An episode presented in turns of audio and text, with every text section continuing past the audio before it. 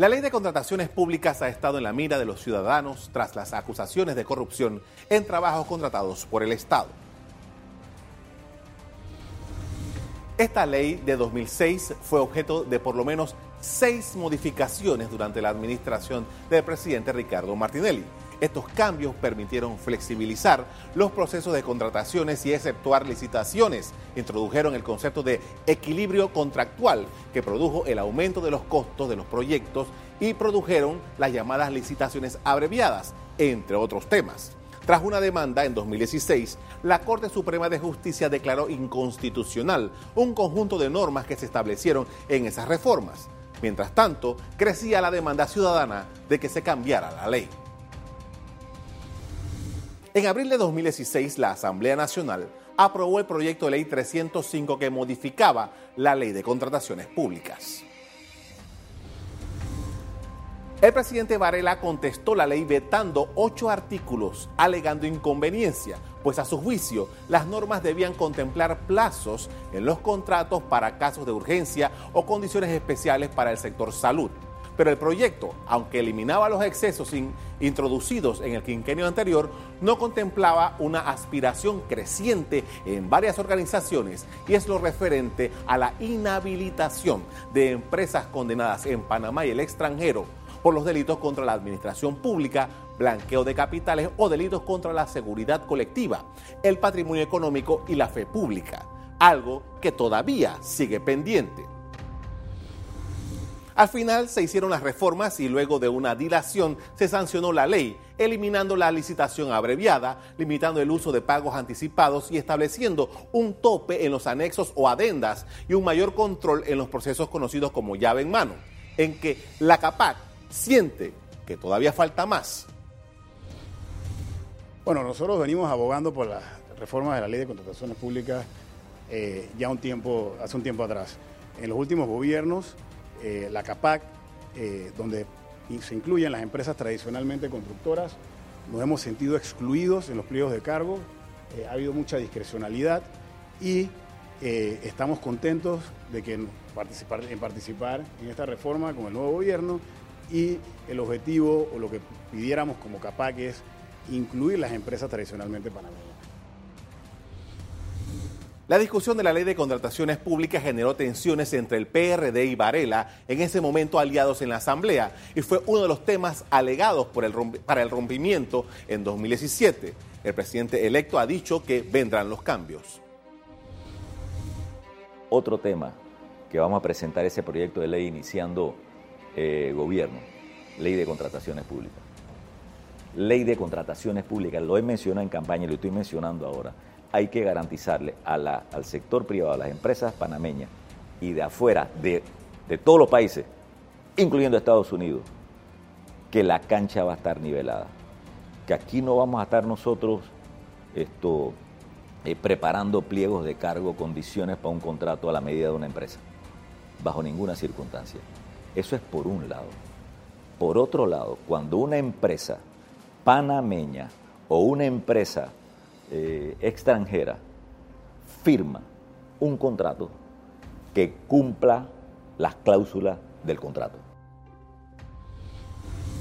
Gremios empresariales, em, gremios empresariales sostienen que las empresas internacionales que ganan contratos con el Estado introducen ingenieros y arquitectos que ejercen ilegalmente la profesión en Panamá y eso debe observarse.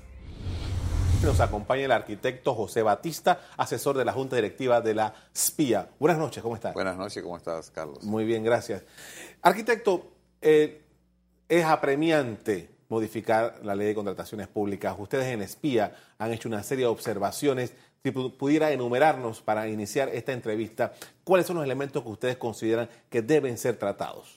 Bueno, en, en, primera instancia quiero indicarte que la Sociedad Panameña de Ingenieros Arquitectos cuenta con múltiples comisiones que se encargan de estudiar eh, temas relativos a la competencia de nuestras profesiones de la ingeniería y la arquitectura. Entre una de esas comisiones hay una comisión que desde hace mucho tiempo estudia todo el tema de las contrataciones públicas. Eh, ahora mismo se ha reactivado la comisión eh, porque nosotros hicimos una declaratoria dirigida al, al nuevo gobierno donde uno de los temas son las contrataciones públicas. El gobierno ha anunciado que la primera ley que llevará a la Asamblea el primero de julio es una ley sobre las contrataciones públicas. Así es que nosotros queremos expresar, pues a través de este programa, eh, nuestras consideraciones. Eh, diríamos que hay cuatro aspectos que nosotros tenemos que revisar en la ley de contrataciones públicas. Eh, primero, los términos de referencia. Segundo, la selección de los contratistas. Tercero, la evaluación. Cuarto, ya el desarrollo del proyecto. Y quinto, la inspección. En cristiano, ¿qué significa esto? Número uno, los términos de referencia. Eso es la elaboración que hace la institución correspondiente, donde establece los parámetros de lo que se va a licitar. Ahí se dice eh, la magnitud del proyecto, el alcance, las condicionantes, las especificaciones. Yo quiero un saco azul de cuello corto, con dos botones, esas cosas que han sucedido. Así es. O sea, anteriormente eh, la, forma era elaborar primero unos planos ¿sí? del proyecto y luego ese plano se sacaba a licitación acompañado de, unas, de, unos términos de referencia que hablaban de, ya cuestiones más específicas. Ahora, estos proyectos la llave en mano han venido a distorsionar un poco eh, el tema de las contrataciones. Hay, inclusive hay algunos proyectos llave en mano que incluyen el diseño, la construcción y la inspección. O sea, la persona eh, es juez y parte, elabora los planos que ellos mismos van ajustando en la medida durante la construcción que les convenga, ellos mismos se inspeccionan, entonces no hay ningún control del resultado que nosotros vamos a tener como país de, lo que nosotros estamos requiriendo. El siguiente elemento que mencionó. Primero, los términos de referencia. Segundo, es la selección de los contratistas. No, eh, el BID tiene un método donde primero se precalifican empresas. Nosotros creemos que ese es, una, e, ese es un método que haciéndole los ajustes correspondientes es mucho mejor que abrir una licitación a quien quiera venir. Nosotros tenemos que preseleccionar a las empresas que, vienen. Pero quería mencionarte, porque para mí la médula del asunto está en, los términos de referencia. Porque en los términos de referencia muchas veces es más, hay denuncias y, hay, confesiones de que algunos términos de referencia fueron preparados por las mismas empresas que iban a, una de las empresas que iba a licitar, que se hicieron los términos de referencia en otros países por esa misma empresa. O sea que la empresa se hizo a su medida las condiciones para el proyecto, de tal manera que los iba a ganar. En los términos de referencia se pueden incluir cosas como un nivel de experiencia o un nivel de ejecuciones que son imposibles cumplir para el resto de las personas. ¿sí? Te pongo un ejemplo. Cuando se hizo la cinta costera 3, allí eh, los términos de referencia decían que había que hacer un túnel que iba debajo del casco antiguo.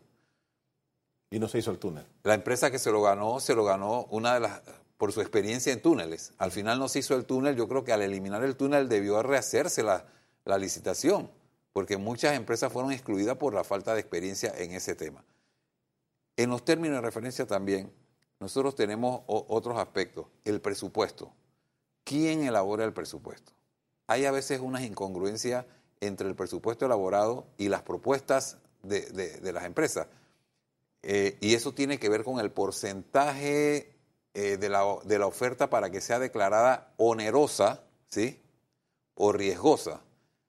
Eh, la, ley de contrataciones públicas establece un margen de 20%. 20% arriba del precio oficial se considera oneroso y 20% abajo se considera riesgoso.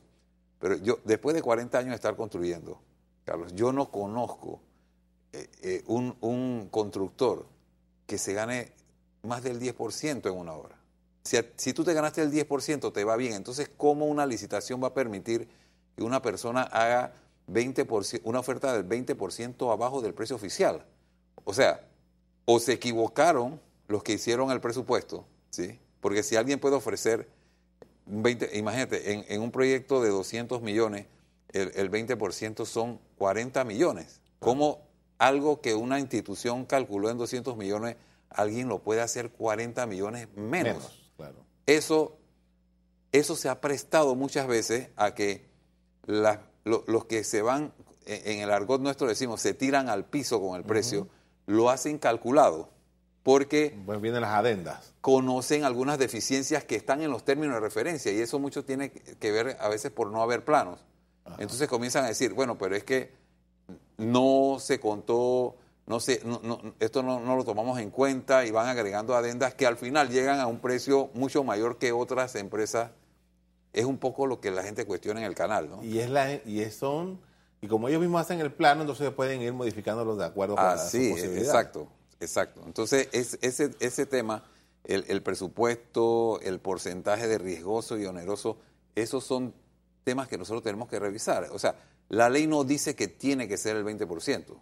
Yo conozco de algunas licitaciones donde la institución dice, bueno, 5% para que sea riesgoso y no más. Yo creo que no debería nunca pasar del 10. Es más, yo con el 5 es suficiente. Ahora, ¿qué nosotros tenemos que analizar? Que si en una licitación yo coloco que con el, el 10% menos es riesgoso la oferta y todas las empresas ofrecen menos, eh, más abajo del 10%, o al revés, que yo tengo un precio oficial y todas las ofertas están, como se dice, onerosas porque están arriba del 10%, yo mando a revisar el presupuesto. Alguien se tiene que haber equivocado, alguien se tiene que haber equivocado. Otro tema en los términos de referencia, recientemente pues está en boga eh, el, el asunto del, del Hospital del Niño, que dice que hace cinco años la licitación era por 200 y tantos millones, ahora anda por 600 millones, entonces la- las autoridades dicen, no, lo que pasa es que hace cinco años la cantidad de estacionamientos iban a ser, a ser 200, ahora son 800, que el metraje iba a ser eh, X cantidad, ahora es el doble. Yo como arquitecto yo te digo, cuando yo elaboro un plano, el plano lo hago de acuerdo a un programa de diseño que está basado en las necesidades. Claro. En cinco años no se han duplicado las necesidades del hospital, ¿sí?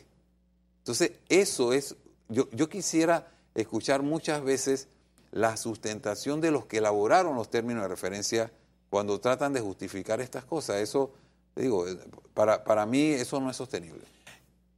Va a haber una discusión en, en pocos meses para modificar esta ley y habíamos hablado, por ejemplo, en el, en el bloque anterior yo estaba haciéndole un- al público una referencia acerca de todo lo que ocurrió. Tuvimos una ley que fue elaborada con una asesoría muy buena en el 2006 y después vinieron una serie de reformas y hemos llegado al, al estado en que nos encontramos. ¿Cuál debería ser el punto de, partida y cuál debería ser el punto final de estas modificaciones que se van a hacer pronto? Bueno, en, en principio, eh, tiene que ser, todo el proceso tiene que ser muy transparente y sustentado.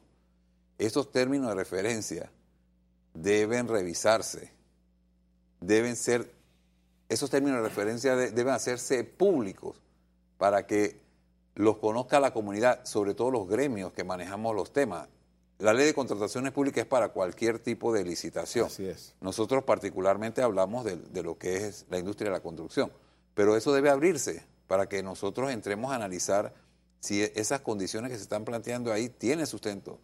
Te, te- te mencionaba el, el- el de la, algunas licitaciones que vienen con nombre propio, o sea, te, te ponen, eh, yo necesito profesionales con experiencia, vas a hacer eh, 100 kilómetros, entonces te ponen, yo necesito profesionales con experiencia en, haber eh, construido o, o diseñado mil kilómetros, entonces ¿para qué? Hay, hay- hay- hay un asunto que mencionaba el presidente Varela cuando se modificó la ley en su gobierno hace un par de años, que decía que había que considerar el tema de las urgencias y el tema de la salud a la hora de, de atender este tema. ¿Qué nosotros tenemos que considerar cuando se trata de urgencias y cuando se trata de, por por ejemplo, comprar medicamentos? Bueno, mira, las urgencias son producto de la improvisación y de la falta de planificación. El presidente Cortizo ha, anunciado la creación de una entidad que se va a encargar de la planificación. Nosotros abandonamos la planificación de la década del 70, cuando existió un Ministerio de Planificación y Políticas Económicas. O sea, cuando tú planificas, tú no vas a tener esas urgencias. Siempre puede haber algún grado de urgencia, pero no de las magnitudes como hemos estado manejando las cosas, porque se improvisa mucho. Se establecen como no hay una planificación, si vamos a hacer una carretera, no sabemos cuál es el, el- el beneficio de esa carretera. Muchas veces nosotros tenemos que analizar el costo-beneficio, porque eh, de repente hacer una carretera en este momento puede parecer innecesaria o una línea de transmisión eléctrica o cualquier obra, pero hacerla dentro de 10 años, ¿sí? cuando es que se va a necesitar, quizás cueste mucho más. Todos esos son componentes que se analizan, pero para- eh, si hay planificación, nosotros no vamos a tener que estar improvisando. Esta convocatoria que haga el gobierno nuevo, ¿cómo se debe dar para analizar lo que existe y lo que el país necesita en materia de contrataciones públicas? Bueno, yo creo que tenemos que recoger eh, las experiencias, la- las experiencias vividas en, en los diferentes campos de la contratación pública, ¿no? Que cada yo participé en un foro de competitividad donde se hablaba mucho de, estos temas, gente eh, en, otros campos de la contratación pública. Yo creo que debemos recoger esas experiencias para que nos eh, orienten cuál debe ser el, marco y el contenido de la ley, porque eh, es la única manera que nosotros vamos a evitar que la misma contratación pública se, con- se constituya en un dique al desarrollo económico. Nosotros tienen- estamos viendo que hay proyectos como el, el- el de la Facultad de Medicina que lleva por seis años y todavía no se, no se concluye con la licitación, porque también el- los temas de, de esos vacíos que se dejan en los términos de referencia dan pie a tantas reclamaciones. ¿sí? ¿Ustedes tienen algún documento para presentar a las autoridades? En Nosotros teníamos un, un, un documento elaborado hace algunos años que, que los hemos traído a la mesa con una comisión que se ha ampliado, ha habido muchas más gente, eh, más, más miembros interesados en participar que están haciendo aportes. Nosotros esperamos tener un documento pronto para entregarlo a- al, al- al- al nuevo gobierno y también para participar en la discusión en la Asamblea. ¿no? Perfecto, le agradezco mucho por compartir con nosotros este, este tema tan interesante. ¿Cómo no? A la orden.